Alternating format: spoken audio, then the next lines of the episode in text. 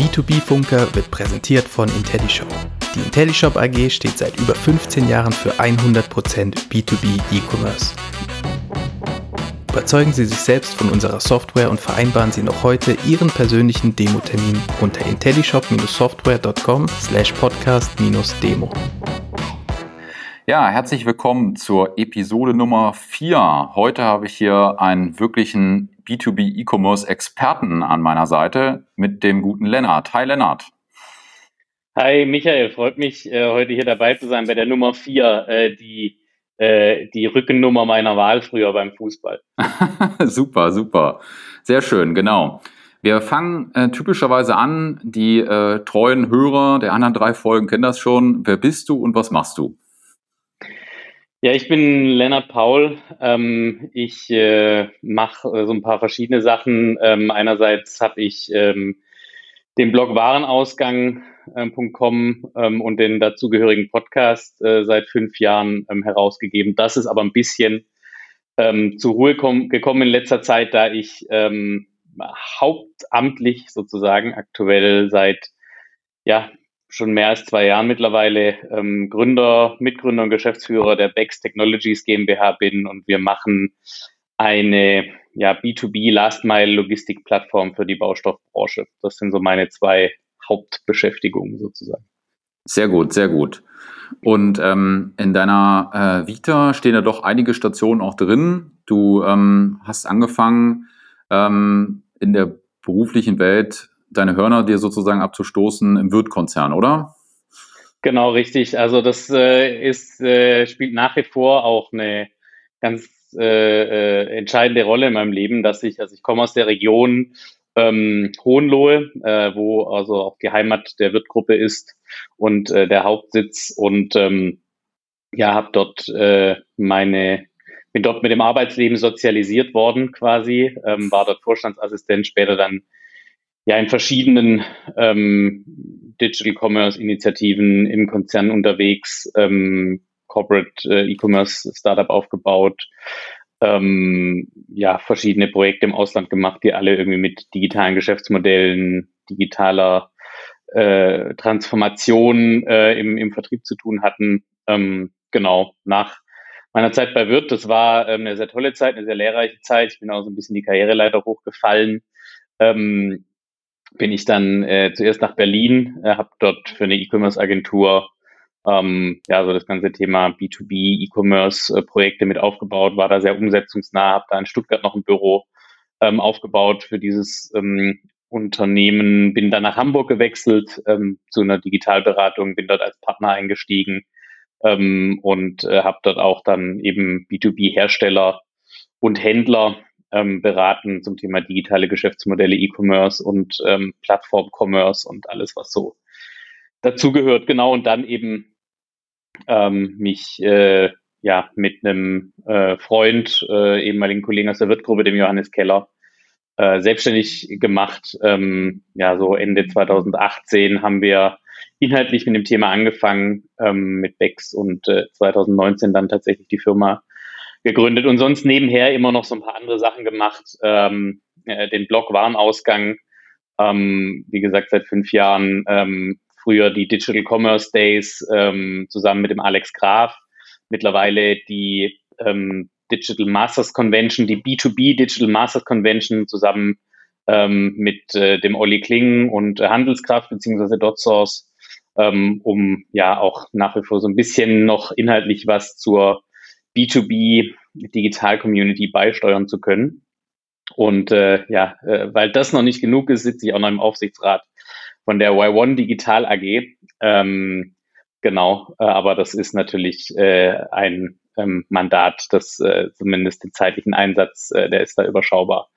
Genau, aber also unterm Strich steht äh, bei allem, was ich irgendwie getan habe, die letzten 10 plus x Jahre das Thema B2B, Digital Commerce, ähm, eben sehr stark mit einem Fokus auf, äh, sag ich mal, wie kann man eigentlich E-Commerce im Kerngeschäft eines äh, wie auch immer gearteten B2B-Unternehmens verankern oder wie kann man eben neue digitale Geschäftsmodelle auf die Straße bringen und ähm, ja neue digitale Erlösströme erschließen. Das waren immer so die Überschriften über den Themen, die ich äh, gemacht habe. Damit fühle ich mich auch sehr wohl. So ein bisschen habe ich äh, erst meinen mein Beruf zum Hobby ähm, und dann wieder zum Beruf gemacht, wenn man so äh, äh, mal sagen möchte.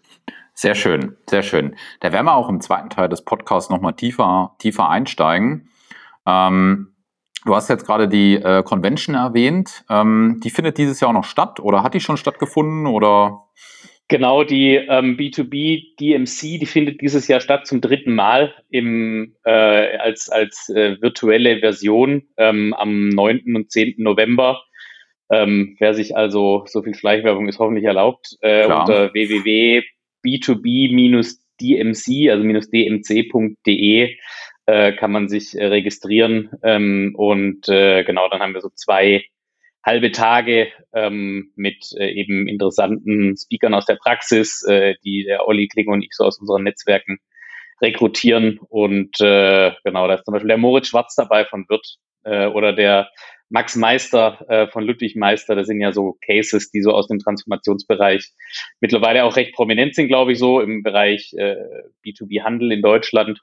Ähm, und dann gibt's aber auch noch äh, einen zweiten Tag, wo zum Beispiel dann ähm, ja, Stil ähm, als äh, ja, äh, einer der B2B-Brands ähm, in, in Deutschland mal so ein bisschen über sein Direct-to-Customer, äh, Direct-to-Consumer-Modell auch ein bisschen erzählen wird. Genau, die findet äh, also statt und da kann man sich auch äh, gern dafür registrieren und äh, teilnehmen. Sehr gut, sehr gut. Ja, also so viel Schleichwerbung ist auf jeden Fall erlaubt und äh, hört sich auf jeden Fall spannend an. Und äh, an dieser Stelle ähm, jedem ans Herz gelegt, sich da nochmal äh, darüber zu informieren. Ähm, wir werden auf jeden Fall in dem Podcast auch nochmal, weil du es auch gerade so schön angesprochen hast, nochmal das Thema Direct to Consumer nochmal explizit äh, ansprechen, ähm, eine eigene Folge drüber machen. Also das noch schon mal als Ausblick für die weiteren Episoden. Und ähm, genau. Bleiben wir aber bei dir, bleiben wir bei deiner aktuellen Tätigkeit, bevor wir sozusagen auf das Thema B2B E-Commerce, Digital Commerce nochmal im Allgemeinen gehen. Ähm, was ist BEX? Ja, was ist Bex? Ähm, Bex ist äh, letztendlich ein Unternehmen, das es äh, versucht, im, im Baubereich ähm, den Menschen ähm, auf der Baustelle und bei den Zulieferern das Leben ein bisschen einfacher zu machen, indem wir einfach dafür sorgen, dass ähm, Lieferungen ähm, auf der letzten Meile, also sag ich mal aus einer Händlerseite oder aus einer Lieferantenseite sind diese Lieferungen aus einer Kundenseite wäre es eher so das Thema kurzfristige Materialbeschaffung, zumindest mal die Überbrückung vom letzten Lagerort auf die Baustelle, dass das besser gelöst wird, ähm, als es heute gelöst wird. Wir bauen da eine digitale Plattform dafür auf, ähm, auf der man quasi ähm, so Lieferservices buchen kann, wie so ein Zwei-Stunden-Express, wo wir innerhalb von zwei Stunden dann von einem Lagerstandort in einem unserer Abholregionen, einer unserer Abholregionen dann auf die Baustelle ähm, liefern. Wir haben es dann natürlich in der Regel immer mit relativ schnell auch mit schwereren Frachten zu tun. Also so unsere Spanne ist ähm, so von 63 Gramm, das war so die leichteste Fracht, das waren 100 Stahlstifte, um Sockelleisten zu befestigen, bis zu 20 oder 25 Tonnen Fliesen, ähm, äh, war da bisher alles dabei. Und äh, genau, wir bauen also quasi die, die, die Plattform, sozusagen eine, eine SaaS-Plattform ähm, und äh, haben keine eigenen Fahrer, keine eigenen Fahrzeuge, sondern nehmen da quasi Lieferpartner an Bord. Ähm, ja, Einzelunternehmer, kleine Speditionen, mittelgroße Speditionen ähm, und äh, genau bauen darüber unseren Fuhrpark auf und äh, können somit auch vom Lastenfahrrad bis zum Dreiachser mit Kran, so der klassische Baustoff. Liefer-LKW ähm, können wir auch alles äh, darüber dann abdecken und nutzen quasi die freien Kapazitäten unserer, unserer Lieferpartner mhm. ähm, und schaffen somit eben eine flexible Logistikkapazität in dieser Branche, ähm, die eben sowohl, sag ich mal, das Lieferservice-Level erhöht, als natürlich auch ähm, gerade aus einer Lieferantensicht äh, dafür sorgt, dass eben Belieferung, was heute immer einen sehr großen Fixkostenblock mit sich bringt, weil in der Regel äh, die meisten ähm, ja, Händler, Lieferanten sich eigene äh, Fuhrparks aufbauen, eigene Liefer Lieferlösungen schaffen, somit halt hohe Investitionen haben, uns quasi ohne ein Euro investieren zu können, eben nur auf Basis variabler Kosten pro Lieferung nutzen können. Das ist so im Kern das, was wir tun mit Bex und äh, genau, das ähm, ja, äh, haben wir jetzt eben angefangen vor äh, ziemlich genau zweieinhalb Jahren und ähm, haben uns seither eben so entwickelt, dass wir mittlerweile in elf deutschen Ballungszentren ähm, damit unterwegs sind. Ja, Sehr spannend. Also ich kann aus eigener Erfahrung berichten. Ähm, wir haben in den letzten zwei Jahren ein Haus gebaut, ähm, das äh, das Thema Baustofflieferungen, gerade die Logistikkette, eine mittlere Vollkatastrophe ist. Ähm, mhm. Was zum einen also viel organisatorischen Aufwand äh, sowohl für die Handwerker als auch für den, für den Bauherrn ähm, mit sich bringt und von daher Hut ab vor dem Thema. Ähm, also ich, das stelle ich mir in der Praxis gar nicht so trivial vor, ja, weil wenn ich mir jetzt überlege, ich äh, ähm, in der Diskussion auch häufig mit den mit, mit Handwerkern oder auch mit Zulieferunternehmen an der Stelle ähm, mit den Gewerken, äh, die haben ja in der Regel alle ihre ihre Händler, ja und äh, trotzdem ähm, gibt es immer wieder Fälle, ne, das Material geht aus oder ähm, das Material passt nicht, ja. Ähm, ähm, wir hatten zum Beispiel einen ganz praktischen Fall. Ähm, bei uns wurde ein falscher Spülkasten verbaut. Ja, Drücker von oben, Drücker von der von vorne. Ja, ähm, für alle, die schon mal gebaut haben, wissen, was ich meine. Ähm, und äh, da musste sozusagen, weil das äh, Sanitärteam nur zwei Tage dort war für die Installation, halt relativ zügig äh, neues Material beschafft werden. Und ähm, das war doch eine, eine, ein so ein Punkt. Wir hatten ganz viele dieser Herausforderungen, wo es in der Tat sehr, sehr schwierig war, da äh, kurzfristig äh, das passende äh, Material dann auch hinzubekommen, auch logistisch, ne? weil der Handwerkertrupp ja. kommt in der Regel unabhängig vom Material, ja, gerade bei größeren Baustellen. Und ähm, das wird mich dann schon interessieren, wie ihr dort hineingeht, ja, weil, wie du es gesagt hast, klassischerweise gibt's ja sozusagen diese Beziehung, dann hat der äh, Handwerker oder das Gewerk seinen, seinen Händler und der Händler liefert das sozusagen mit der eigenen Logistikflotte bisher an. Ähm, wie das sozusagen funktionieren kann. Also das würde mich nochmal interessieren, wenn du da nochmal ein bisschen mehr ins Detail gehst, wie das in der Praxis läuft.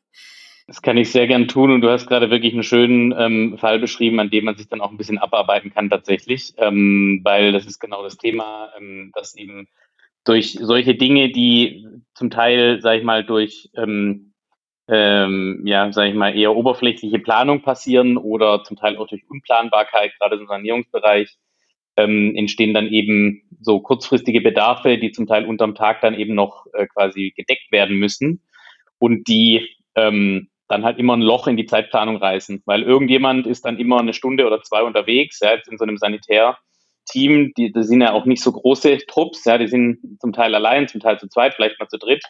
Ähm, da fehlen dann immer quasi, wenn dann einer losfährt, manchmal fahren dann auch zwei los, äh, dann ist gleich immer sind gleich immer zwei Arbeitsstunden ähm, pro Mann, sind, bleiben auf jeden Fall auf der Straße und dann fehlt dir auf einmal so ein halber Manntag, weil du jetzt eben den falschen Spülkasten äh, irgendwie bestellt hast oder der falsche geliefert wurde, wie auch immer.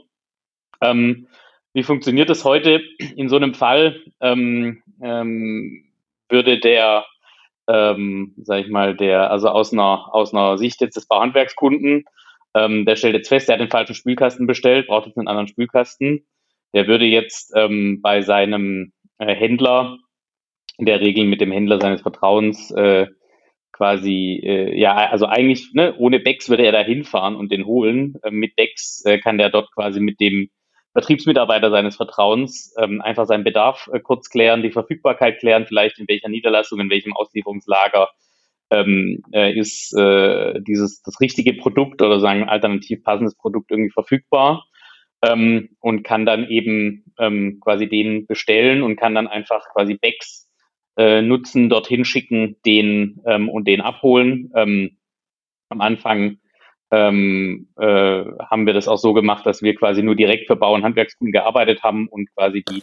deren Materialbestellung mitgemacht haben. Wir haben jetzt in der Zeit gemerkt, dass es einfach sinnvoller ist, wenn sozusagen der Kunde sein Material bestellt und uns dann einfach vorbeischickt. Ja, so wie er früher vielleicht den Azubi oder den Kollegen äh, hingeschickt hätte, um das zu holen, ähm, äh, machen wir dann einfach sozusagen das Fulfillment aus einer Kundensicht und sparen ihm halt dann das durch die Gegend fahren.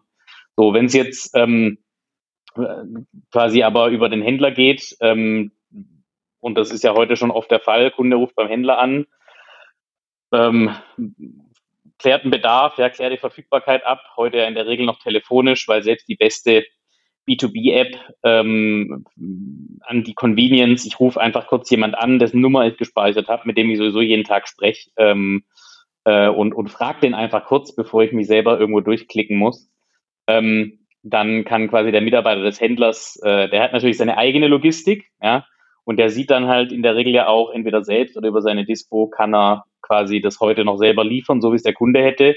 Und wenn nicht, kann er halt mit Bex immer sagen, er ist quasi immer lieferfähig, weil er mit Bex im Zweifel alles innerhalb von zwei Stunden auf die Baustelle ähm, schicken kann, natürlich gegen eine Liefergebühr für den Kunden, der aber jetzt in so einem Fall wahrscheinlich äh, äh, auch dann äh, noch bereiter ist, also sonst bereit wäre, irgendwie Geld dafür zu bezahlen, dass er eben das Material, Material schnell auf die Baustelle hat. Das heißt, wir kriegen in unserem Online-Bestellportal quasi einen Bestellauftrag rein, entweder von einem Bauhandwerkskunden oder von einem Disponenten oder einem Vertriebsmitarbeiter ähm, eines, eines Lieferanten.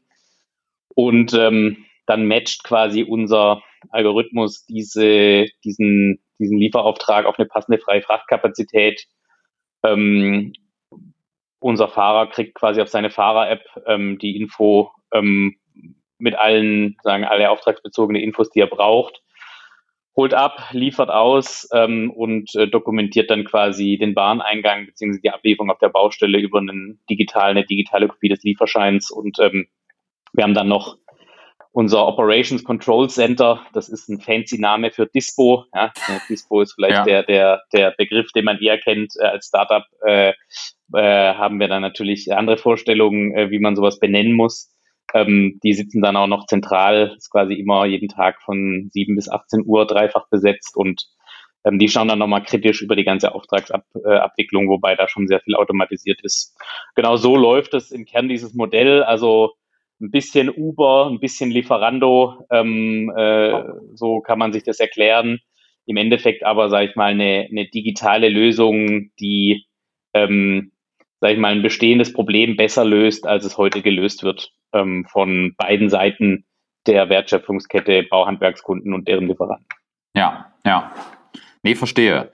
Ähm, aber um das nochmal ganz kurz zusammenzufassen, das heißt, ähm, ihr habt sozusagen zwei äh, zwei Ströme. Der eine Strom an Anfragen kommt wirklich von dem Handwerker und der andere Strom kommt äh, vom, vom Händler zum Beispiel. Ja?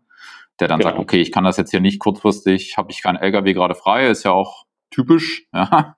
ähm, dass die in der Regel gut, äh, gut ausgeplant sind. Zumindest äh, bin ich das von meinen Baustoffhändlern so gewöhnt, dass dort die Vorlaufzeiten für Auslieferungen mittlerweile ja gut, in der Bauhochphase jetzt in den letzten Monaten mehrere Wochen teilweise betragen haben. Mhm. Ähm, mhm. Und der kann dann sozusagen kurzfristig auf eure euer Transport-Logistiknetzwerk zugreifen und seine Kapazitäten da dynamisch erhöhen.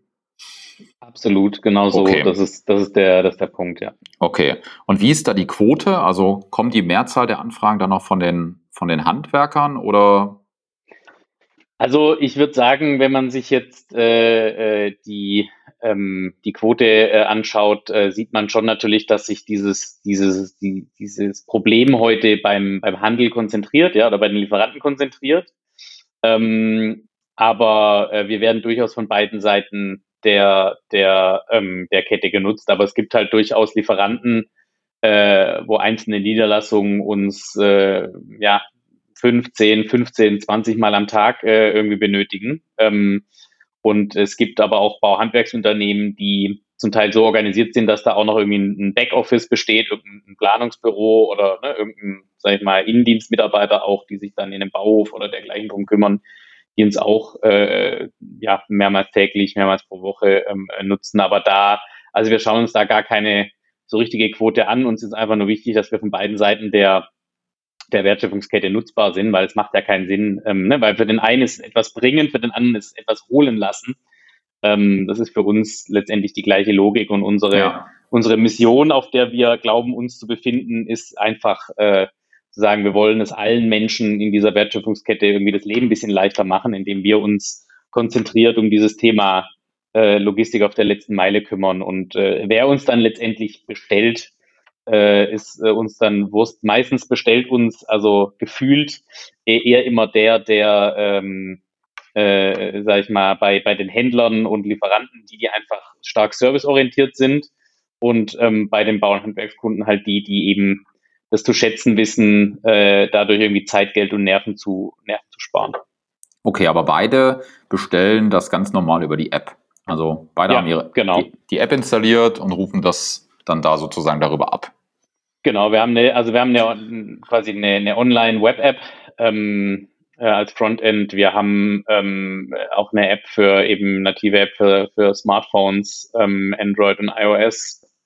Ähm, Und äh, wir haben auch die Möglichkeit, also wir nehmen auch nach wie vor telefonische äh, Bestellungen entgegen oder, entgegen oder per E-Mail oder per WhatsApp. Fax haben wir jetzt nicht mehr.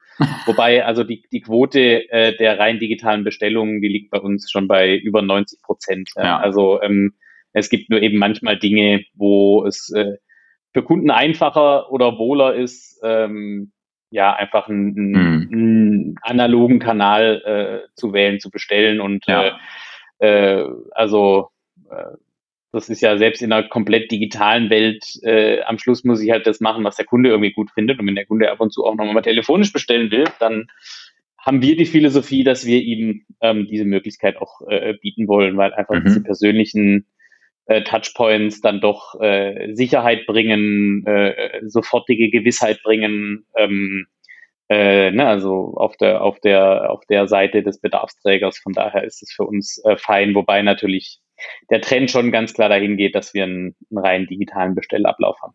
Ja, ja. Nee, also ich kann auf jeden Fall nachvollziehen, dass gerade in dem Logistikbereich auch ab und zu mal noch eine telefonische Rückfrage oder Klärung nötig ist. Also mhm. auch da kann ich wieder aus der Praxis berichten. Wir wohnen in der Sackgasse und das ist nicht trivial, dort mit einem 40-Tonner reinzufahren, mhm. den zu entladen und dann wieder zu wenden und da rauszufahren. Ähm, das ist auch immer wieder äh, spannend, äh, wenn wir da äh, Material bekommen haben oder auch noch weiterhin bekommen. Ähm, das äh, kann ich mir gut vorstellen, dass dann der ein oder andere Handwerker, Bauherr oder auch äh, Händler einfach nochmal sicher gehen möchte, dass sozusagen gerade für die Logistikkette in der letzten Meile das dann auch so passiert, dass es dann auch alles passieren kann. Ja, absolut. Okay, cool.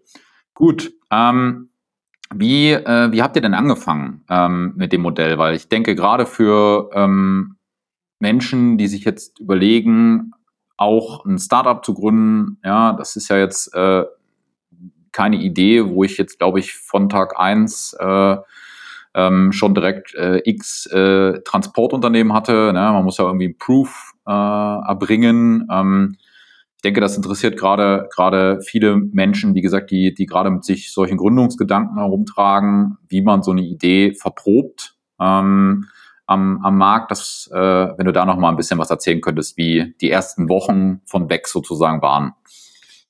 Also wo wir wirklich, äh, sage ich mal, ganz am Anfang, ja, so die Stunde null, ähm, haben wir ähm, erstmal das gemacht, äh, was man eben äh, normalerweise macht. Wir haben das mal zusammengepackt äh, in einen eine zehnseitige PowerPoint und haben einfach mal mit Menschen aus der Branche über dieses Thema gesprochen. Ähm, ein Stück weit so, als ob es das schon gäbe und, und quasi, ob sie es nutzen würden. Ähm, daraus haben wir uns dann quasi so entwickelt, dass wir, äh, als wir dann wirklich äh, äh sagen, gegründet haben und gesagt haben, so jetzt äh, probieren wir das ernsthaft, ja, weil wir einfach auch dieses Feedback hatten, dass das Thema, das wir da besetzen, auf jeden Fall ein, ein bestehendes Problem ist im Markt ähm, und unsere Wahrnehmung jetzt nicht nur in unserer Bubble äh, so war, sondern auch, wenn man mit anderen Menschen verloren hat, immer noch die gleiche war. Ähm, der Johannes und ich, wir waren zu zweit, wir haben uns einen Sprinter gemietet ähm, mit Ladebordwand äh, und äh, einen Hubwagen gekauft, ähm, haben äh, selber quasi mit unseren äh, entwicklerischen Fähigkeiten, da hat der Johannes deutlich mehr als ich, aber ähm, uns über WordPress und äh, WooCommerce und Zapier und Google Spreadsheet quasi eine, ähm, eine Bestell-App gebaut, äh, die auch auf dem Handy funktioniert hat.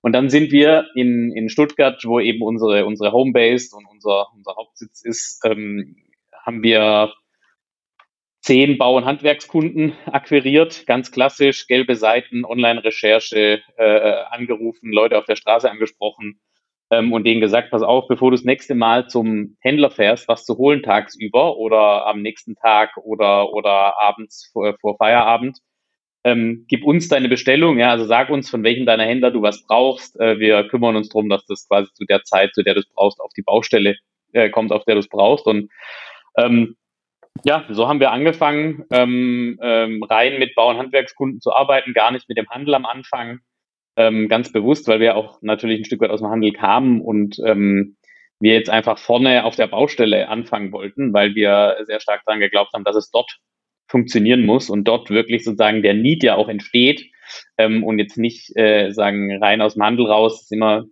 meiner Erfahrung auch ein bisschen schwierig, äh, dort sozusagen, dort heraus dann irgendwie was wirklich Innovatives zu machen. Das wird dann meistens durch die internen Constraints, die es da immer gibt, irgendwie direkt beschnitten.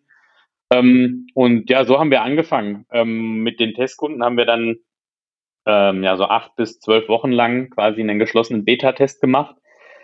Haben viel dazugelernt, es hat gut funktioniert. Ähm, wir haben in der Zeit dann Pre-Seed-Kapital eingesammelt, den ersten Entwickler eingestellt, ähm, die, die ersten ein, zwei, drei Mitarbeiter eingestellt ähm, und äh, haben dann quasi im Jahreswechsel 1920 ähm, dann erstmal ähm, ja nochmal quasi ein kleines Replatforming gemacht und dann sind wir Anfang 2020, äh, haben wir dann einfach fröhlich weiter Kunden akquiriert und irgendwann kam dann auch der erste Händler dazu. Ähm, aber so, das waren so die, war so die Anfangszeit. Also wirklich mit der Hand am Arm, so wie man das meiner Meinung nach machen sollte. Und ich habe als Berater früher auch immer gepredigt, ähm, also wenn man irgendwie ein MVP baut und das ist irgendwie mehr als äh, WordPress und äh, und ein Google Spreadsheet, dann hat man irgendwie schon zu viel äh, MVP. Ähm, das ist dann schon ein Zeichen dafür, dass man irgendwie zu viel gebaut hat.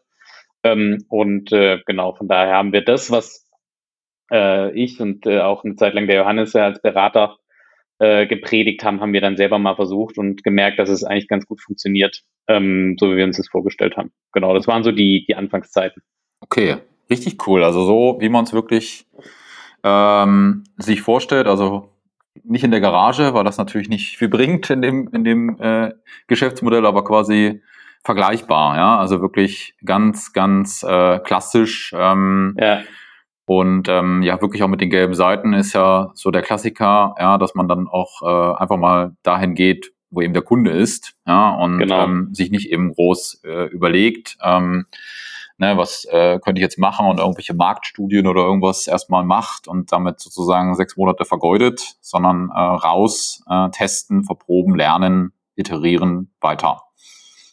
Genau, das, äh, das war der Hintergrund. Und zu der Garage, äh, das war sagen, unsere Garage war dieser Sprinter tatsächlich. Mhm.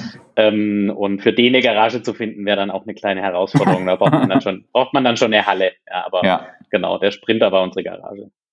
Sehr gut, sehr gut.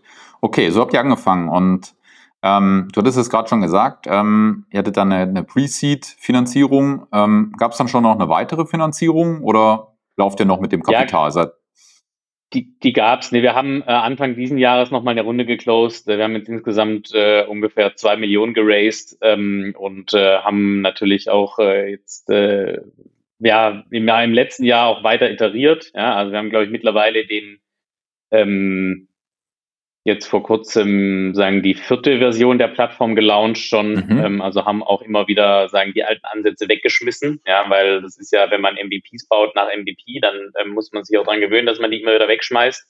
Ja. Ähm, das kostet natürlich Geld und äh, wir sind jetzt mittlerweile ähm, fast 20 Leute im Team ähm, äh, und äh, ist jetzt auch keine Praktikantenarmee, die wir hier aufgebaut haben, sondern wir haben schon von Anfang an drauf gesetzt, ja. dass wir hier Leute am Start haben, die äh, Vollzeit für uns arbeiten, die auch äh, sowohl Logistik als auch natürlich Tech als auch ähm, so Baubranchenerfahrung haben. Ähm, ich habe da ein paar äh, äh, Ex-Wirt-Kollegen äh, äh, für uns auch noch äh, hier und da gewinnen können, ähm, was natürlich ganz schön war.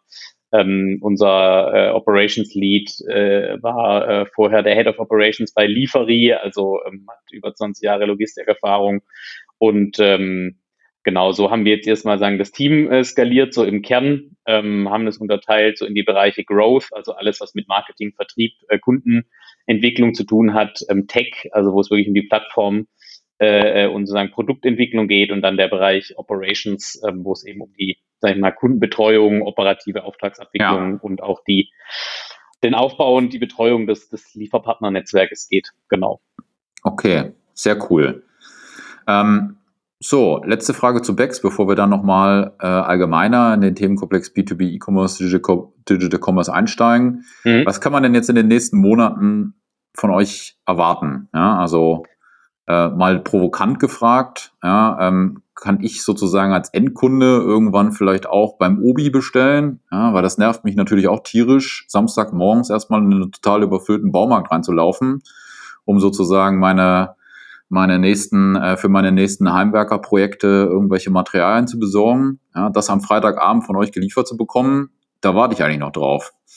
Da ähm, äh, kannst du aber schon zu dem einen oder anderen Baumarkt äh, gehen. Da gibt es zum Beispiel einen, äh, äh, der nicht Obi heißt, äh, sondern Hornbach. Ähm, und äh, da kannst du in Baden-Württemberg schon ähm, zumindest in den Gebieten äh, im Großraum Stuttgart, Karlsruhe, Pforzheim und in Rhein-Neckar und in Heilbronn, ähm, wobei es jetzt in Heilbronn leider kein äh, Hornbach gibt, aber ähm, da kannst du äh, dir das dann auch schon liefern lassen, ähm, weil wir einfach, äh, ja, Hornbach einer unserer, unserer Kunden dafür ist. Mhm. Ähm, jetzt, äh, dass wir aber groß jetzt in den DIY-E-Commerce einsteigen äh, oder also nicht DIY-E-Commerce, sondern so in die DIY-Belieferung, ähm, das ist jetzt nicht der, der Plan, das ist sicherlich was, was äh, sagen, was, was, was wir machen, aber wo wir jetzt nicht gezielt forcieren. Nee, was wir tun ist, ähm, wir haben uns dieses Jahr vorgenommen, in, in den 16 größten Ballungszentren zu sein. Das mhm. haben wir, ähm, da sind wir on track. Äh, wir sind jetzt seit äh, zwei äh, Wochen in Berlin, ähm, sind jetzt als nächstes dann noch in ähm, Hannover, in Nürnberg, sonst eben ähm, München, Stuttgart, äh, die zwei, die ich gerade noch genannt habe, äh, die drei in Baden-Württemberg, dann noch in, im, im Rhein-Main-Gebiet, im äh, Rheinland, äh, im Ruhrgebiet und in Hamburg. Ähm, also so, und das ist jetzt so unsere Expansionsstrategie dieses Jahr. Und ähm, so, das kann man erwarten, dass wir also quasi in den größten Ballungszentren verfügbar sind. Und äh, natürlich entwickeln wir unsere unsere Services, unser, unsere Produkte, ja, unsere, sagen wir mal, Services standardisiert.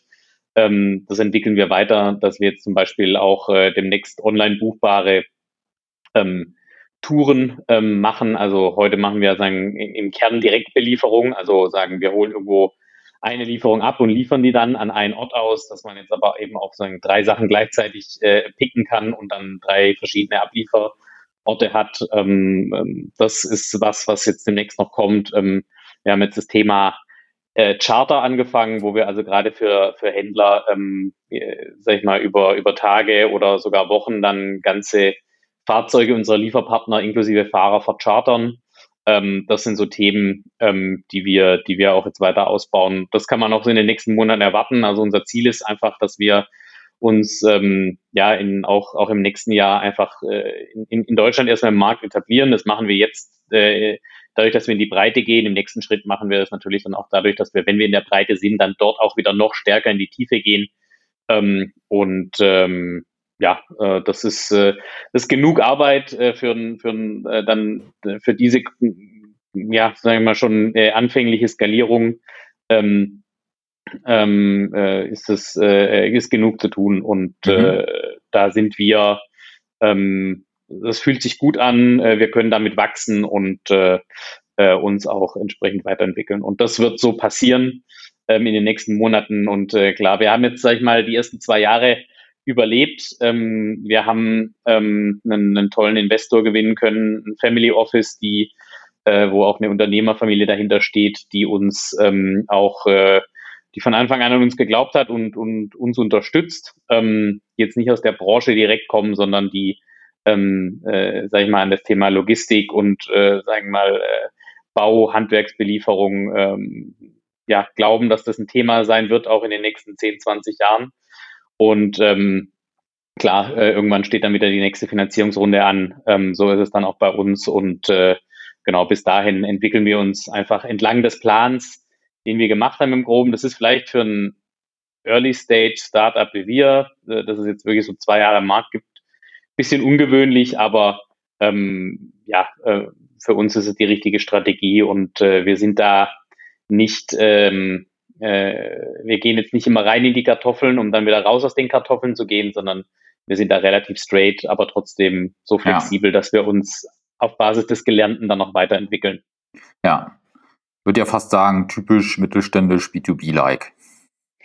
So ein bisschen, ja. Ähm, ist tatsächlich so, weil ich, ich glaube, also ich halte nichts davon, ähm, von so Sprüchen wie wir, wir revolutionieren die Baubranche, ja, oder wir disruptieren den Bau, weil der, also so, ne, kannst du mal die Augen zumachen, dann siehst du, wer den Bau disruptieren wird, weil der so ein, also das ist so komplex und so vielschichtig. Ja und, und so individuell, äh, das ist nicht unbedingt äh, gemacht für Disruption. ähm, ich würde auch nicht sagen, dass wir das, die, die Logistik disruptieren, ähm, äh, weil einfach meine, meine, also das ist trotzdem schon ziemlich komplex, was wir, was wir machen. Ähm, das ist trotzdem, so wie wir es machen, ist es gut skalierbar und es funktioniert gut und äh, wir sind auch in der Lage, damit Geld zu verdienen ähm, und verkaufen jetzt nicht den Euro für 80 Cent. Auch das ist Mittelstands B2B-like, ähm, weil wir einfach auch unseren Kunden gegenüber das ja schuldig sind, keine Luftschlösser zu bauen. Weil was bringt es einem, einem was bringt es einem, einem mittelständischen Bauunternehmen, das irgendwie sagt, äh, ja, mit Bex, das, das macht total Sinn für uns, das ist super, ähm, die Mitarbeiter finden das gut, äh, die können sich dadurch auf, auf, aufs Bauen konzentrieren ähm, und wir kommen, äh, arbeiten ein Jahr zusammen und nach einem Jahr kommen wir und sagen, so, jetzt gibt's uns nicht mehr, weil uns äh, keiner mehr Geld dafür geben will, dass wir euch quasi was schenken. Ja. Ähm, und äh, deshalb äh, ist uns das auch deutlich wohler, weil es einfach auch branchengerechter ist. Deshalb äh, ist mir das viel lieber, äh, so wahrgenommen zu werden, wie äh, irgendein, irgendein Startup aus irgendeiner, aus irgendeiner Tech-Bubble, das äh, sagen von Markt und, und, äh, äh, und äh, Komplexität äh, der Aufgabe eigentlich gar keine richtige Ahnung hat. Ja, ja. ja. Sehr gut. So, dann ähm, bewegen wir uns mal so ein bisschen weiter in den Themenkomplex B2B E-Commerce äh, hinein. Vielleicht abschließend zu Bex noch. Ich wünsche euch natürlich viel, viel Erfolg. Ja, und ähm, ähm, dass ihr da sozusagen äh, euren Weg weiter so geht. Und ähm, ich beobachte das sehr äh, mit sehr viel Spannung von außen und äh, äh, habe mich auch gefreut, äh, als ihr vor kurzem äh, sozusagen die, die Kennzahlen mal so ein bisschen veröffentlicht habt und ist schon sehr beeindruckend. Äh, vor allen Dingen die, die Anfangsstory und euren Mut, äh, den ihr dort bewiesen habt, dort hineinzugehen. Also Hut ab. Und ähm, ja, wünsche euch viel Spaß bei der Reise und wie gesagt, bin, äh, bin, da, bin da eng dran, soweit es halt geht von außen. das freut mich. Vielen, vielen Dank. Cool. So, dann bewegen wir uns mal in den Themenkomplex B2B E-Commerce, Digital Commerce äh, hinein. Ähm, da ist ja auch in den letzten Jahren sehr, sehr viel passiert. Ähm, hm, wir haben ja, ich sage jetzt mal vor zehn Jahren, als ich äh, in den Themenbereich auch äh, größer hineingeschlittert bin, äh, immer noch über äh, oder ja hauptsächlich über Shops gesprochen. Ja.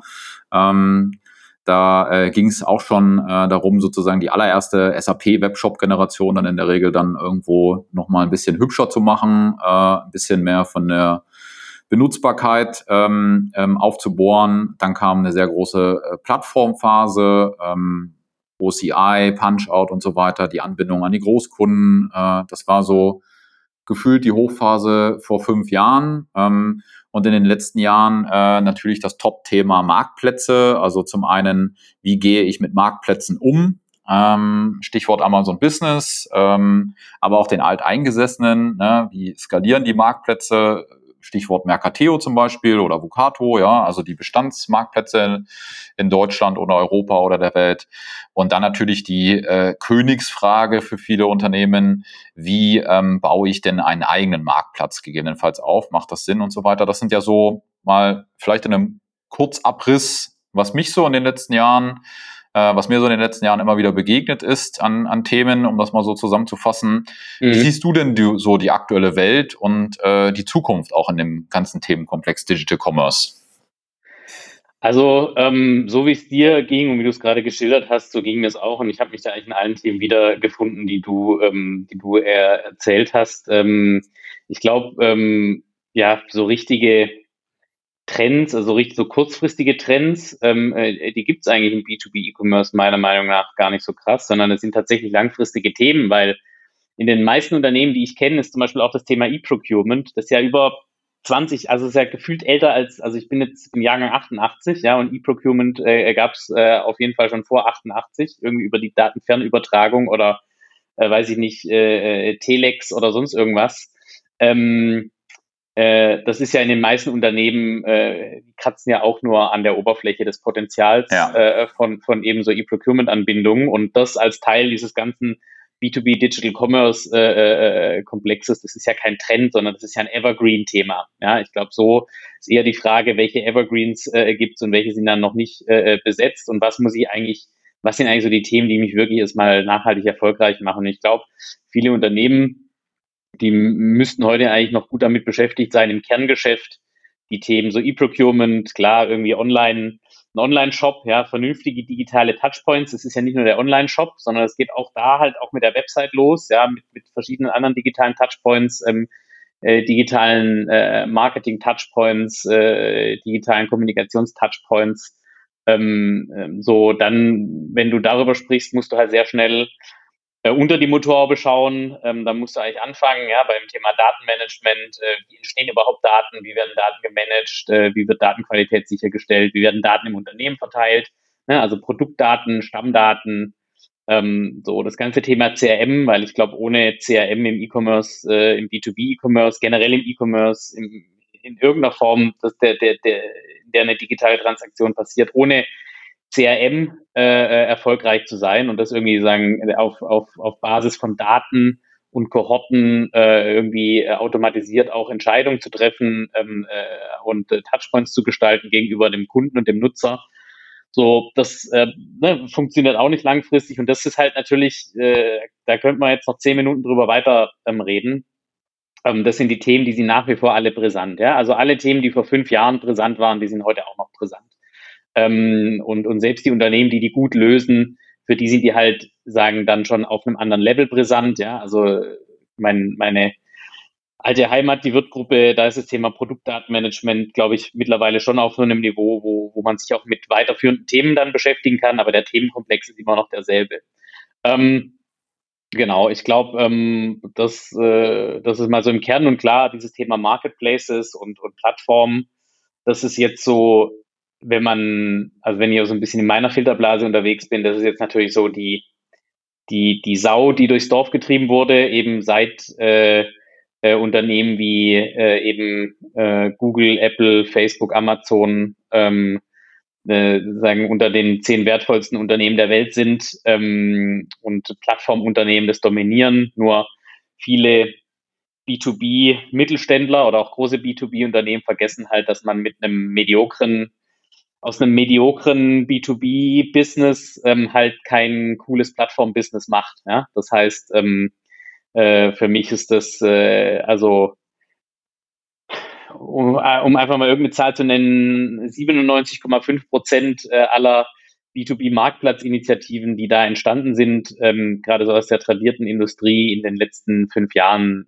sind halt alle also nice to have, aber in der Regel irgendwie äh, Makulatur, haben krasse strategische Fehler und äh, deshalb äh, ist da im Kerngeschäft noch so viel zu tun und auch noch so viel Potenzial, dass äh, ich mich manchmal wundere, wie man Energie dann in solche Sachen steckt. Ähm, ja, bisschen, halte ich für ein bisschen verrückt manchmal, aber das ist eben so der Markt ähm, und der ja. gibt es gerade auch her. Ja, also ich sehe das genauso wie du. Also die ähm, Problematiken äh, im Fundament ja, der Digitalstrategie oder der, der Transformation sind so gravierend, ja, dass man da jetzt versucht, irgendwie die, die nächste Marktplatzhütte draufzustellen und das fällt eigentlich direkt in sich zusammen. Ja. Du hast so ein paar Punkte angesprochen, also ähm, online, ja, ähm, äh, Webseite, Webshop, selbst wenn das im Griff ist, du hast CRM angesprochen, das sehe ich ich sage jetzt mal bei vielleicht fünf Prozent der Unternehmen draußen gut gelöst, maximal. Ja. Und damit meine ich nicht, dass es nicht irgendwie eine Salesforce-Instanz gibt, wo irgendwie die Vertriebsmitarbeiter ihre ja. Besuchsberichte eintippen, sondern äh, mit CRM ist natürlich hier gemeint, äh, tief verzahnt in die digitalen Prozesse, also angefangen über das Lead Nurturing, dass die, dass Kunden digital gefunden werden, gewonnen werden, begeistert werden, weiterentwickelt werden und dann sozusagen natürlich irgendwo eine Schnittstelle in Richtung Vertrieb existiert, weil nochmal eine Beratung stattfinden muss oder ein initiales Angebot äh, stattfinden muss und so weiter, aber dann vielleicht auch die Transaktionsauslösung wieder digital passiert über den dann halt Webshop, ja, ähm, oder im After-Sales-Bereich das ganze Thema dann zum Einsatz kommt. Aber wenn man sich das so mal vorstellt, ja, dann glaube ich, können wir beide die Hände abzählen, wo das gut funktioniert. Ja, ich meine, du hast jetzt schon so ein paar Unternehmen vorhin auch für deine Convention auf äh, ähm, ähm, ähm gezählt ähm, im Vorgespräch, ähm, der, wo, ähm, wo, äh, wo natürlich auch äh, ganz gut ähm, da ähm, vorausgehen ähm, ähm, wird, ne, kann man sich natürlich auch hernehmen als Paradebeispiel. Ähm, auch dort bekomme ich aber zum Beispiel als Kunde auch noch keine super personalisierten Newsletter äh, oder dann halt mhm. E-Marketing, ja, sondern den mhm. Newsletter äh, zugeschickt ähm, und ähm, auch im Webshop sozusagen noch keine äh, so guten Empfehlungen, dass ich sozusagen da sagen würde, okay, die haben, die haben mich jetzt wirklich verstanden ne, und äh, CRM sozusagen so erschlossen, dass das funktionieren kann. Ja, das ist ein absolut riesiges Potenzial. Also hast du recht. Äh, ich, äh, das Thema CRM, je, je länger ich mich mit dem ganzen Thema B2B Digital Commerce beschäftige, desto eher ähm, äh, fallen mir wirklich diese Versäumnisse auf äh, in, in, in dem Bereich. Ähm, und äh, du sagst es ja auch richtig, es geht nicht drum, irgendwo eine C, also ne, wie in allen anderen Softwarebereichen. Es geht nicht irgendwo drum, irgendein Programm ausgewählt zu haben, das installiert zu haben, sondern ich, ich habe das manchmal schon gesagt äh, oder, oder versucht so zu beschreiben, so CRM as a Lifestyle, ja. Du musst halt so ein Unternehmen, da musst du halt also nicht ein CRM-System installieren, sondern du musst dir halt wirklich Gedanken machen, um datenbasiertes digitales Customer Relationship Management. Und ja. das heißt halt, im Endeffekt ist dieses CRM eigentlich dein Backbone dessen, was, wie du mit dem Kunden irgendwie interagierst oder wie du auch neue Kunden irgendwie für dein Unternehmen gewinnst. Ähm, bei den meisten Unternehmen ist halt heute für alles noch das ERP irgendwie führend. Ja? Selbst für Kundeninformationen, für historische Bestellinformationen und in der Regel sind so ERP-Systeme ja nicht darauf ausgelegt, irgendwie Marketing, äh, zu machen, sondern die sind halt darauf ausgelegt, dass du weißt, wie viel Packungen Schrauben liegen noch in Regalgang 37, äh, Regal 5, Abschnitt B, Fach C, 3. Ja? Und ähm, so, und da, da fehlt halt, da fehlt die, das in vielen Unternehmen nach wie vor das Grundverständnis und ähm, äh, ja, da ist, äh, da ist eine Menge Potenzial und auch selbst bei Unternehmen wie, wie Wirt, die, die sehr viel machen, die sehr viel richtig machen, ähm, siehst du ja auch, du kommst ja ähm, äh, also ne, wie viel, wie viel, wie viel mehr Druck man noch aufbauen könnte, wenn man an solchen Themen auch noch richtig, richtig schraubt. Ja. Ähm, und ähm, aber da, da gibt es nicht nur, also es sind nicht nur die, nicht nur so, so Firmen ab so einer Größe wie Wirt, sondern da ist, was ich vorhin meinte, äh, der, die Firma Ludwig Meister mit dem, mit dem äh, Max und der Elisabeth Meister eben in der Geschäftsführung, ähm, sagen als Nachfolgegeneration, die äh, mit einem irgendwie einem sieben oder acht kopfstarken IT-Team ähm, dann so Sachen bauen, wie das quasi Informationen aus dem Einkauf, also wenn ich zum Beispiel die Wiederbeschaffungszeit eines Artikels erhöht, dass dann quasi der, der, der, der Kunde, der Einkäufer, der diesen Artikel regelmäßig einkauft, auf Basis seiner, Verbra Basis seiner Verbrauchsdaten die Info bekommt, ähm, äh, wie viel er jetzt nachbestellen sollte, weil sich gerade die Wiederbestellungszeit der Wiederbeschaffungszeit verändert hat, ja. Sowas ist dann, das ist dann cooler Scheiß, so. Und halt nicht irgendwie ein redaktionell gestalteter Newsletter, wo dann irgendwie hier Zitat der Geschäftsführung und hier vor sieben Monaten haben wir mal irgendeinem lokalen Kindergarten einen Scheck über 1500 Euro überreicht. Das ist zwar total ja. schön, aber ähm, Zero Value Add für den Kunden und deshalb ähm, landen die Dinger ja meistens äh, ungelesen dann im Papierkorb um, ja. und äh, krebsen da um irgendwelche knapp zweistelligen äh, Eröffnungsraten rum und das ist halt nicht relevant. Ähm, und das haben viele Unternehmen nicht verstanden, wie man halt aus Datengeschäft macht auch im Kerngeschäft. Ja. Ähm, und ähm, ja, das ist schade und da bleibt viel liegen. Und ähm, sagen wir mal, einer der, der, der größten Faktoren ist halt dadurch, dass generell die B2B-Segmente so komplex sind, ist es halt heute noch einigermaßen wettbewerbsneutral. Ja, also äh, wenn ich das nicht hinkriege äh, als äh, Mittelständler ähm, äh, Mustermann, dann kriegt der drei Dörfer weiter, der sich auch Weltmarktführer im gleichen Segment äh, nennt wie ich, der kriegt es dann wahrscheinlich auch nicht so gut hin. Und das geht dann so lange gut, bis irgendwann mal einer kommt, ähm, meistens von außerhalb der Branche und das ganze Thema dann halt mal komplett neu denkt und auf links zieht. Ähm, und dann ist es halt zu spät, aber ähm, ja, da, da, da wird es noch einigen Segmenten so gehen ähm, in, den, in den nächsten 10, 20 Jahren. Da bin ich, ja mehr als überzeugt, dass das passieren wird. Ja, ich glaube, die, äh, die, ähm, die Unternehmen, wenn ich jetzt branchenspezifisch mal durchgehe, es gibt natürlich Branchen, die stärker unter Druck stehen als andere. Ja, und ähm, zum Beispiel der, der technische Handel generell steht natürlich stark unter Druck, ja, weil dort äh, sehr viel äh, ähm, im, im, im digitalen Bereich natürlich auch schon passiert ist, ja, gerade im Handelsbereich, über Marktplätze, äh, auch sehr lange etablierte große Plattformen es gibt, ähm, ähm, viele Initiativen es da gibt. Dann gibt es natürlich sehr viele Branchen, die sowas noch gar nicht kennen, wie zum Beispiel klassischer Maschinenbau oder ähm, ähm, auch äh, die Medizintechnik oder auch sehr, sehr lange ähm, die Elektrotechnik. Aber wenn wir jetzt mal die Elektrotechnik nehmen als Beispiel, da gibt's ja mittlerweile neue äh, Gatekeeper, also nicht mehr nur den, den Google, ja, sondern auf einmal dann Bauteile-Plattform, Elektronikbauteile-Plattform. Da hat sich hier Siemens jetzt erst eine einverleibt äh, in den letzten Monaten. Ähm, du kennst ja sicherlich auch dieses äh, Source äh, Engine, Source Supply äh, Projekt. Genau, Source ähm, Engine, ja, genau. Genau, ähm, wo, äh, wo, ähm, wo, äh, wo es ja auch äh, sozusagen in eine ähnliche Richtung geht. Und ich glaube, da wird sich der ein oder andere, wenn man da nicht ähm, sich überlegt, wie kann ich in Zukunft nachhaltig Kundenbindung aufbauen, auch im digitalen Bereich und die Kundenbindung halt nicht daraus besteht äh, oder davon abhängt, wie äh, mein Vertriebsmitarbeiter Herr Müller äh, performt oder nicht performt, ähm, sondern wie ich das sozusagen digital transformieren kann, dann wird es halt schwer werden. Ja? Und ich glaube, es wird eher schneller als langsamer schwer werden.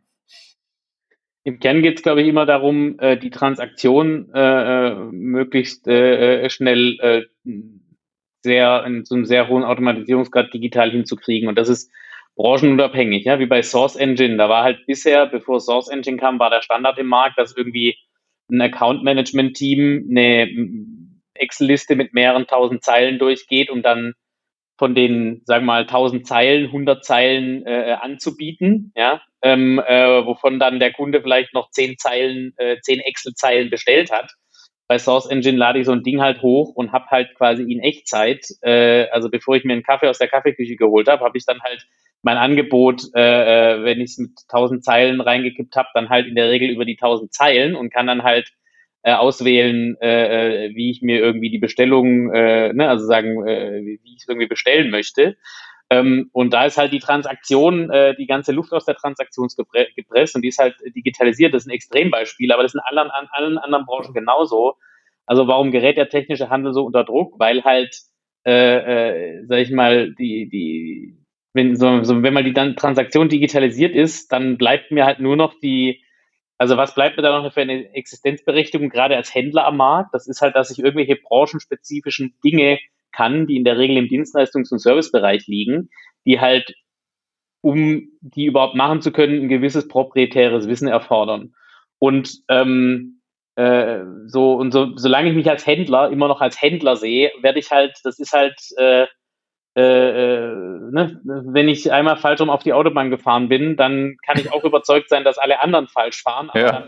ich bin, bin ich halt trotzdem am Schluss der Falschfahrer und da gibt's halt keinen keine, äh, äh, äh, kein, keine Reality Distortion, die mir da irgendwie weiterhilft. Ähm, und das ist, glaube ich, das, das, das große Drama, also dass eben, sage ich mal, ähm, diese, diese äh, äh, ja, ähm, Beidhändigkeit, dass ich einerseits mein Kerngeschäft äh, digitalisieren muss, eben mit Fokus auf äh, Automatisierung von so Standardthemen wie der Transaktion inklusive aller Teilprozesse, ja, Logistik, äh, äh, äh, Buchhaltung, äh, Cash Collection, äh, whatever. Und auf der anderen Seite halt mir überlegen muss, wie ich mit neuen, auch eben digitalen Geschäftsmodellen zusätzliche Revenues generieren kann, weil ich im Kerngeschäft halt irgendwann so nicht mehr wachsen werde, es sei denn durch Konsolidierung, indem ich mir irgendwelche Wettbewerber einverleibe und so. Und je industrieller mein Kundenkontext ist, desto ähm, spannender wird's halt. Und da geht halt der technische Handel hin, weil die Kunden ja auch getrieben sind davon. Ja? Also die Kunden des technischen Handels sind ja auch effizienzgetrieben, äh, äh, äh dass es kracht. Und äh, äh, am, am Schluss ähm, äh, hilft's mir heute halt nichts, wenn ich äh, sage, ich bin aber der, der nicht nur 100 Hydraulikschläuche äh, ständig am Lager hat, sondern 250, wenn halt der Kunde auf dem Weg dahin ist, seine Maschinen so zu standardisieren, dass er nur noch fünf verschiedene Hydraulikschläuche braucht. So, und da ist halt glaube ich, ähm, so die Mannigfaltigkeit äh, in der Komplexität, ähm, die halt dazu führt, dass es auch zum Teil natürlich gar nicht mehr so richtig äh, äh überblickbar bleibt. Aber es ist halt auch schon 2021 und nicht mehr 2011. Ich glaube, die Themen waren 2011 schon bekannt, aber hat sich halt sensationell wenig getan in vielen Bereichen in den letzten zehn Jahren. Ja, ja. Das stimmt, das stimmt. Das ist wirklich erschreckend, ja, dass wir auch heute noch sozusagen äh, häufig noch über Herr Döhler, wir bräuchten mal einen Online-Shop sprechen, ja, mhm. und sozusagen die eigentliche, die, die eigentliche Themenvielfalt, äh, die wir ja auch gerade sehr schön umrissen haben. Also natürlich braucht man irgendwo eine technische Plattform unten drunter als Unterbau, aber dann das ganze Thema Integrationskompetenz, Datenkompetenz, CRM-Kompetenz, ja, ähm, dass das äh, dann halt entweder vernachlässigt oder ausgeblendet wird, aber auf jeden Fall nicht so umgesetzt wird, dass man sagen kann, okay, das äh, wird auch wirklich nachhaltig super gut funktionieren. ja, um, äh, um, um dann an der Stelle da halt äh, erfolgreich zu sein. Okay. Sehr gut, das ist doch schon mal ein schönes, äh, ein schönes, ähm, ein schöner Umriss äh, des Ganzen. Ich gucke so ein bisschen auf die Uhr, wir haben jetzt auch gleich die Stunde auf dem Zettel. Ja. Ähm, ähm, so als letzte abschließende Frage, man merkt ja, du bist ja wirklich sehr tief in den unterschiedlichsten Themen drin. Und ähm, ich hatte bisher auch in der Vergangenheit äh, so ein bisschen verstanden, Warenausgang war so ein bisschen natürlich auch nicht nur ähm, die Möglichkeit, äh, Dinge auch zu publizieren und mit Leuten zu sprechen äh, und in Kontakt und das Wissen sozusagen zu verteilen, sondern auch so ein bisschen dein Mecker, wo man sich vielleicht mal in Tiefenanalysen und so weiter hineinbewegt hat. Wie machst du das denn aktuell, wo man sagt, okay, äh, wo ziehst du deine Inspiration her, deine Innovation her? Äh, wie erschließt du dir neue Themen? Wo schaust du hin? Schaust du in Deutschland? Schaust du nach Amerika? Schaust du nach China? Was da sozusagen in den, in den Themenbereichen passiert? Also ich bin jetzt natürlich äh, äh durch äh, Bex äh, sehr tief in das Rabbit Hole äh, sein Construction Tech und, und Logistik äh, irgendwie abgetaucht und natürlich sagen, äh, beschäftige ich mich da noch stark äh, eben mit, äh, sag ich mal, dem, dem Handel, insbesondere natürlich dem Baustoffhandel, aber auch Sanitär, Elektrogroßhandel, was da so passiert. Ähm, und dadurch bin ich an vielen Tagen gar nicht mehr so richtig in der Lage, ähm, habe gar nicht mehr so die Muße, mich jetzt noch darüber hinaus mit Themen zu beschäftigen. Manchmal gelingt mir es aber schon und was ich mache, und das habe ich auch vor Bex getan, ist, ich schaue so, schon sehr stark äh, äh, immer danach, was ähm, ja so ein paar branchenführende Unternehmen machen. Ähm, also natürlich, äh, was macht ein Wirt, was macht äh, in den USA so ein, so ein Granger, was macht in Japan so ein Monotaro. Ja, das kann ich jedem nur ans Herz legen, auch wenn es natürlich ein bisschen härter ist, sich Dinge irgendwie von Japanisch auf äh, Englisch äh, oder so äh, äh zu übersetzen. Äh, mit Google Translate oder mit äh, DeepL ähm, geht es ja eigentlich mittlerweile ganz gut, aber ähm, so da schaue ich danach. Ich schaue nach äh, Entwicklungen im, im, im Startup-Bereich, gerade in den USA. Ähm, was, was passiert da so? Da hole ich mir so meine Inspiration her. Und natürlich schon über, über mein Netzwerk, äh, über viele Gespräche ähm, äh, bleibe ich da schon noch so auf dem Laufenden. Aber gerade so der Bereich Construction Tech, ähm, äh, da ähm, bin ich jetzt schon tiefer eingestiegen und, und äh, habe auch sehr viele Sachen jetzt schon gesehen. Ähm, ja, und dieses, äh, dieses Marktplatzthema, ähm, das verfolge ich noch so ein bisschen. Ähm, bin auch immer mal wieder im Austausch mit Amazon Business, äh, mit dem Florian Böhme, ähm, weil das natürlich was ist, wo ich, wo ich auch dranbleiben will und einfach sehe, wie sich das entwickelt, ähm, was auch sehr spannend ist zu sehen, die ja sagen voll Richtung ja, Einkaufsoptimierer äh, im Longtail eigentlich gehen. Ähm, äh, ganz spannend. Ja, also so, so ein paar, paar Quellen, ein paar äh, äh, sag ich mal, ähm, so, ja, einfach so ein paar Wege, die man dann immer wieder abschreitet und dann immer wieder neue Dinge am Wegesrand sieht. Ähm, keine Ahnung. Also wenn, wenn man so, um es mal auf einen konkreten Tipp vielleicht zum Schluss runter zu dampfen, es gibt äh, in den USA, ähm, es gibt da Y Combinator. Das ist sagen einer der bekanntesten Frühphasen äh, Accelerator, die es so gibt. Da ist zum Beispiel Airbnb durchgelaufen oder Docker oder ähm, äh, äh ich glaube Dropbox auch. Ähm, also als die Firmen noch aus zwei, drei Leuten bestanden, ja, ähm, und die haben zweimal im Jahr haben die eben ihre sagen ihre Batches von Startups, die die da irgendwie, glaube ich, drei bis sechs Monate durchlaufen lassen und da immer mal wieder reinzuschauen und zu schauen, was was, was sagen auch welche Themen, welche B2B Commerce-Themen setzen denn die in der frühen Phase? Das ist schon, ähm, da kriegt man dann schon sehr viel mit. Und wenn man dann das als Ansatz nimmt und dann mal weitergeht, ne, ein paar Begrifflichkeiten aufnimmt und dann so abtaucht, ähm, dann, äh, das kann ich nur mal empfehlen. Da kann man abendfüllende äh, äh, Recherche äh, vor, vor diversen Bildschirmen dann damit verbringen. Ja, ja, es stimmt. Also gerade die Startup-Szene ist da immer wieder sehr inspirierend und äh, wenn man jetzt eben nicht den Silicon Valley Touristen geben möchte, ähm, vielleicht auch nicht kann, ja, ähm, und ähm, zurzeit ja sowieso etwas alles schwierig ist, hast du natürlich vollkommen recht und äh, danke nochmal für deinen Tipp. Der Y Combinator kann ich auch nur wärmstens empfehlen. Ähm, ist eine äh, ne, ne sehr gute Inspirationsquelle auf jeden Fall. Auf jeden Lennart, Fall. vielen Dank für deine Zeit. Ähm, sehr gern. Genau, bevor du dann noch äh, gerne ein paar abschließende Worte sagen darfst, dem Gast gebührt das natürlich hier in, äh, in unserem Podcast. Ähm, kleiner Hinweis noch in eigener Sache. Nächste Woche in der Folge 5 ähm, haben wir ein ganz äh, anderes Thema, nämlich den Vertrieb der Zukunft, Vertriebsdigitalisierung. Und zwar zu Gast ist der Christian Schmidt, seines Ze äh, Schmitz, Entschuldigung, äh, seines Zeichens äh, Professor für Sales Management an der einzigen Sales Management äh, Dependance der Ruhr-Universität Bochum in Deutschland. Ja, die haben eine ganz interessante Studie auch rausgebracht, äh, Vertrieb äh, nach Corona, wie geht's weiter? Ähm, und äh, da werden wir uns nicht nur mit Zahlen beschäftigen, sondern auch äh, werde ich ihn da mal ein bisschen fragen, wie er so die Vertriebszukunft äh, äh, oder die Zukunft des Vertriebsmitarbeiters, des Außendienstes auch ein Stück weit sieht.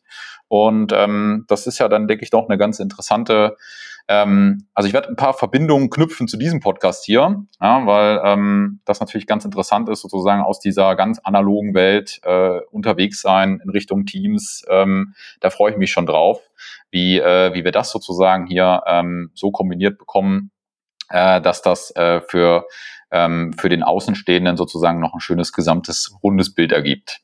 Sehr gut. Lennart, vielen Dank dir. Und dir gehört das letzte Wort.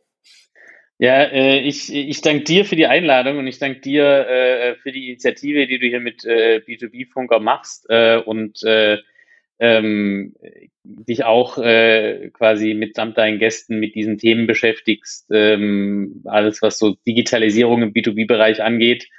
Ähm, freut mich sehr. Ich werde es auf jeden Fall verfolgen, kann es jedem, der heute zugehört hat, nur ans Herz legen. Und äh, ja, freue mich, wenn du mich äh, irgendwann mal wieder einlädst. Und äh, bis dahin ähm, wünsche ich allen alles Gute. Vielen Dank. Auf jeden Fall. Bis dann. Ciao. Ciao.